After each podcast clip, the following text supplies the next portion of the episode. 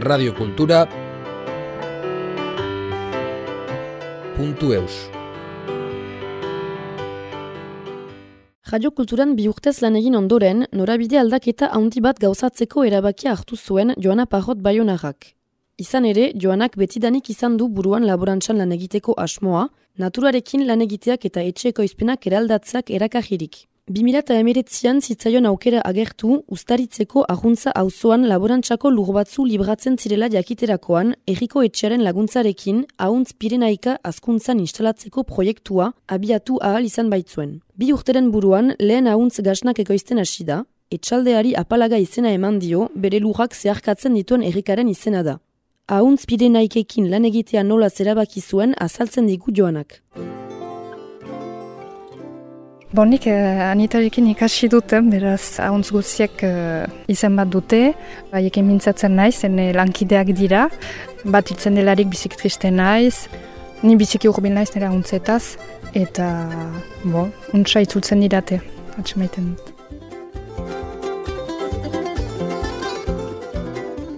Egunon, Joana Parot deitzen naiz, eta hauntzaina naiz ustaritzen.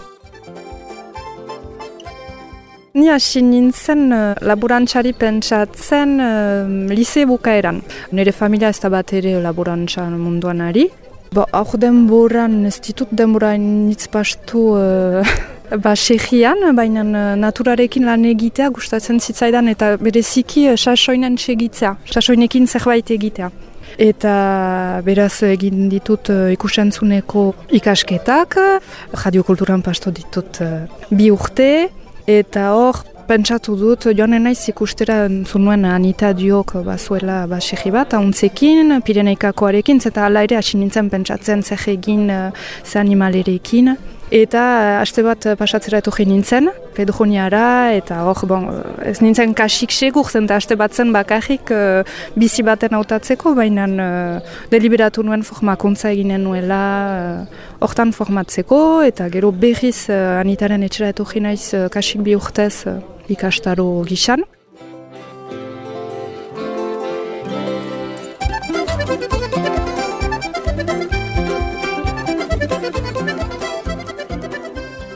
Ber, sanitaren etxan, kasik bi urtez egon naiz ez bi urte segidan, baina eh, joan eta, eta hori naiz behiz. Eta helburua zen sasoi baten ikustea. Nola pasten den sasoi bat, beraz sortzeetatik, esna bukatu arte, eta mm, ikusta ere eh, nola negua pasten duzun zentan neguan, ez da esnerik, ez da deizterik, ahuntzai justu bazka emaiten diegu, eta egin dira basixiko lan guziak. Beraz, nola antolatzen duzu zure lana, nola antolatzen duzu ere zure etorriko den urtea, zer garbitu behar da, zer momentutan, eta hori dena ikusi dut, be hor bizi nintzen, eh? ba serian bizi nintzen, eta be, ez dut dudarik ukan ere uh, bi urtez pastu zemen eh, hori uh, egin nahi duela.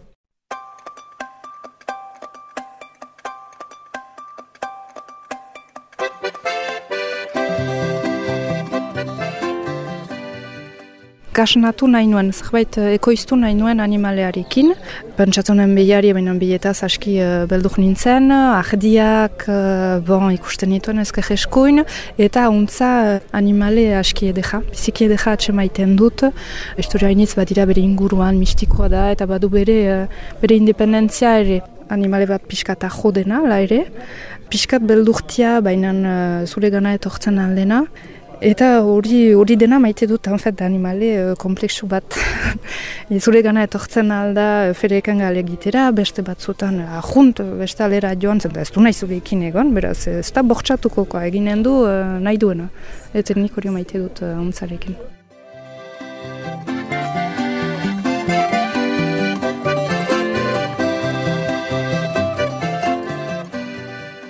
Pireneika da hemengo uh, ahaza, Pireneo guzietan aurkitzen dena.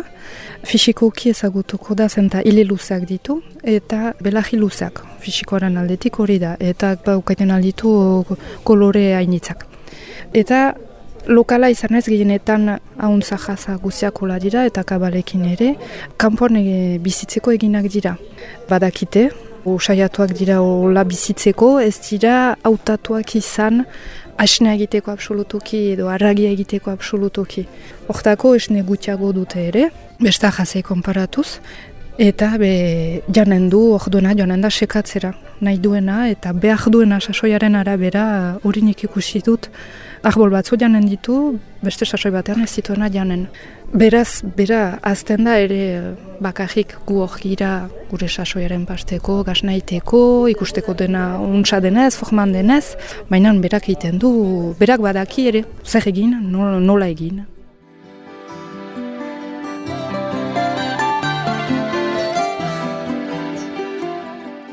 Largoia markadan kasik uh, desagertu da. Esne gutxiago emaiten duelako ere, beraz eh, be, fama gutxiago duen, uh, salmentan barditu zoain bat animale, baina esne gutxiagorekin. Eta pixkanaka, pixkanaka ikusi da zer zen bere interesa.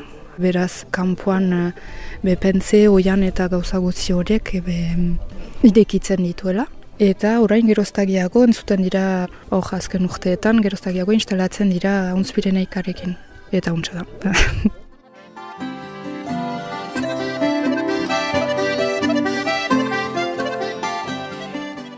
Frantzia mailan bada elkarte bat, hor atxemaiten dira uh, Pireneika azle uh, kasik guziak, eta guk uh, ipar jaldean nahi ginoen ala ere sortu uh, antenatiki bat, beraz, hauntz Pireneika kolektiboa uh, sortu dugu, hauntz Pireneika hori ezagutarazteko, deia, jakinarazteko bat dela ahaza lokala bat, eta ezagutarazteko pitika aragia.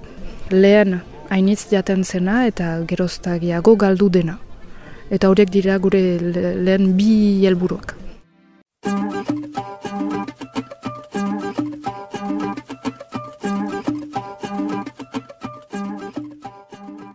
Instalatzeko prozesua, donk, nire kasuan lujak atxeman behar ziren, bost urte iraundu. Lujen uh, atxemaiteko, gura bera hainitzekin, frustrazioa hainitzekin. Bere eta gauza da ere gauzak bisitatzen dituzula, zure buruan filmak egiten dituzula, eta luja ez duzuzuku kanen. Beraz, bon, behar da, segitu ala ere, ez da egon behar uh, olako gauzekin, eta be, xantza hainitzekin, zentani baionakoan, ez beraz, astapenan txekatzen dituen, nangiago baiona aldean baina hala ere bisitatu nituen urjuno. Eta ustaritzek uh, bazituen uh, lujak, hor alokatzeko, bikaina zen hauntzen beraz baziren pentzeak, uh, badira oianak, sasialdeak, eta bon, bikaina zen. Eta uh, oktarako xantza, oino giago ukandut zen, eta egesak batu nituen hauntzak, pitika hauntzak. Anitari, eta kasik behilabetan hauntzak iritsi dira eta lujak ukanditut.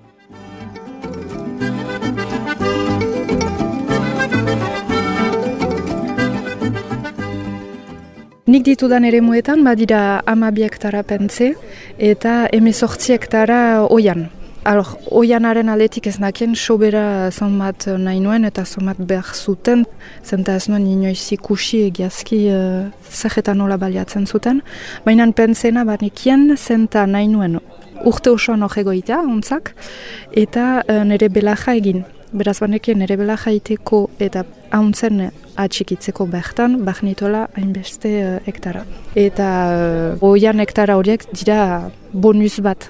Astapenean, uh, ez zituzten ere ez da ezagia lukatzeko ezagi zituzten pentseak, baizik eta nik alegin dizkiet oianen uh, gehitza.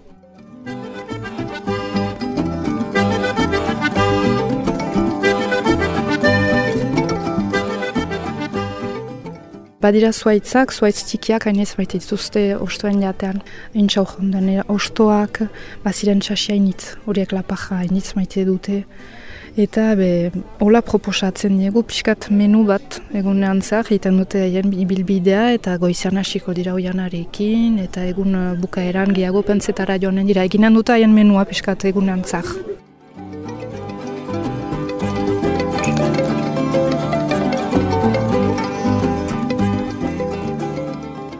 Beraz, uh, nik erosi nituen pitikak bila bete zituzten, eta itxen behar da uh, bi urte ukaitea, haiek lehen pitika ukaiteko, eta guk gero daizteko. Beraz, anartan, ukan ditu dalarik lujak, etzen deus gainean. Ziren pentsa eta hoiana bakarrik etzen horiek, etzen elektrizitaterik, beraz, bi urte horiek pixkat uh, utxak bastu direnak, bon, lan egin dut ondoan ere, baina uh, denbora iniz galiten du, energia iniz galiten du, beraz, uh, lehen urta eta gero galitu dut, eta e, eraikiara zidut uh, ahontztegi bat, eta bi urte horietan uh, etxola bat egin ahontzen uh, gasnategia pentsatu, eraiki, eta hori den.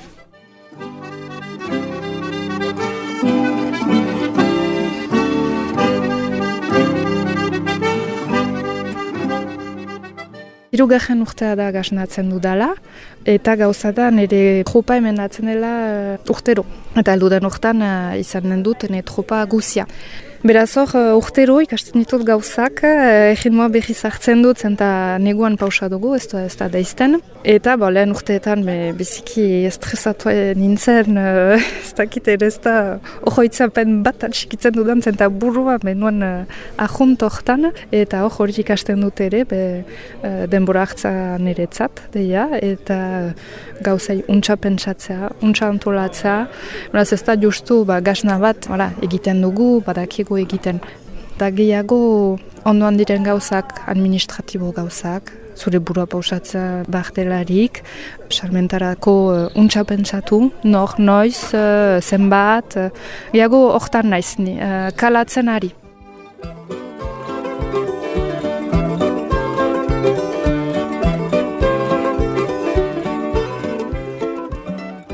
Guretzat pentsatzen dugularik sasoi hasten dela, da du niretzat bederen da akeja ezartzen dugula agogila irailan. Gero baute bost hilabetez pitika, egnaltzen dute bost hilabetez, eta sohtzak izaiten dira otxailan, dependitzen du basegieta zen, baina berdin urtahila erditsutik eta izaiten alda maiatza arte. Beraz nik pitikak usten ditut amaren azpian, ahak iltegira eraman arte edo emeak saldu arte, eta horita gero deizten hasten algira. Deizten aldugu pixka bat zenta badute esne pixkatxo berakina.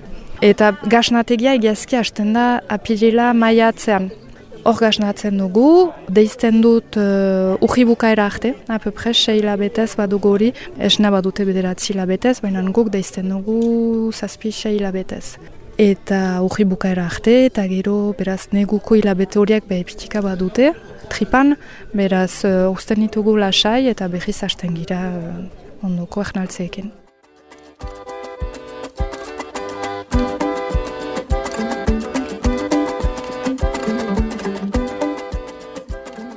Eta hauntzak esna eginen du pitikaren pizuaren arabera beraz geroztagiago emendatuko da. Pitikak ukan arte bizpairu hilabete eta gero pixkanaka pixkanaka jautsiko da bere esne kopurua. Beraz gure hilabete uh, kargatuenak dira pirila eta amaiatza.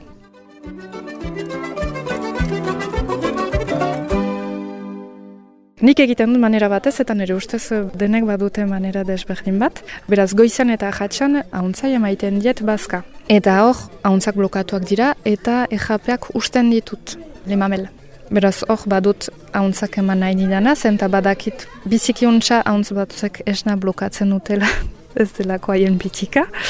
Baina horiek pesan ditzen ditut, eta gero pitika egun osoan eta gau osoan uh, bere amarekin da. Nik egiten dutana emeak hiru hilabete ukan eta atxikitzen ditudanak troparen dako, gauaz atxikitzen ditut, baztertzen ditut, eta hola, bera mungo ama deizten aldut esne gehiago ukaiteko. Baina etxoiten dut pitika horrek, pitika eme hori, aski handia izaitea. Aski azkaja, segur izaiteko esne aski janduela bere sortzetik.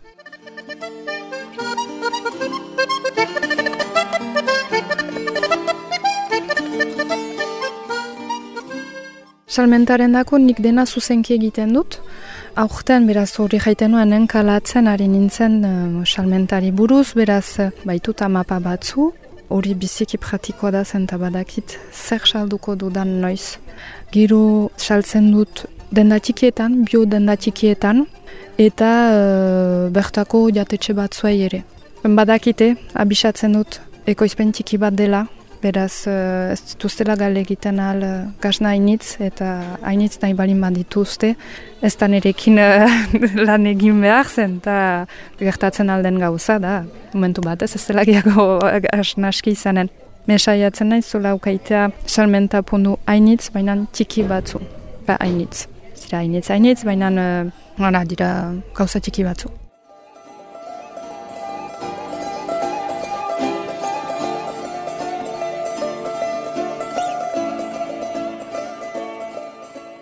Bio izan naiz uh, astapenetik, uh, nirezat uh, logikoa zen, bio izan intzin ere lan egiten nuen bio banintz bezala. Eta gero idokilabelan ere sartu naiz, eta nire ontzat garrantzitsua zen frogatzea etxaletik bat zela. Dena bertan ekoiztua zela eta saldua zela ere.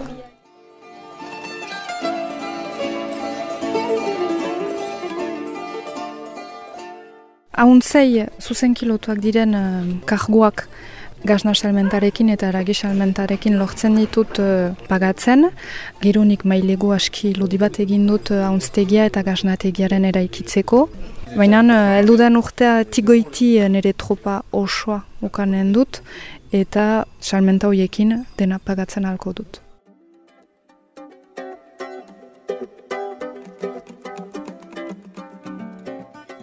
Ni biziki konten naiz eh, egin dudan uh, autua segiazki, uh, ba, jaitean nuen bezala, diru mailan ez dut pagarik ateratzen, baina uh, biziki biziki uros naiz egiten dudanarekin.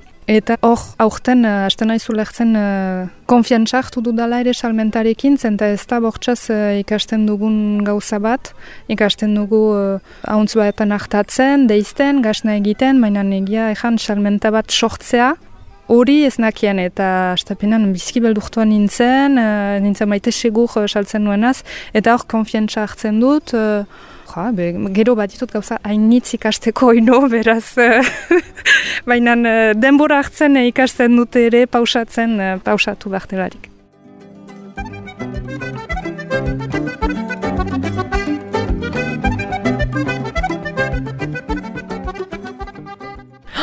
Amets bat Bo, hauntzei lotua berdin zagatik ez mendira joan, udan.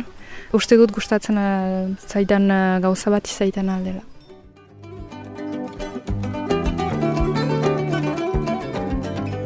Radio Kultura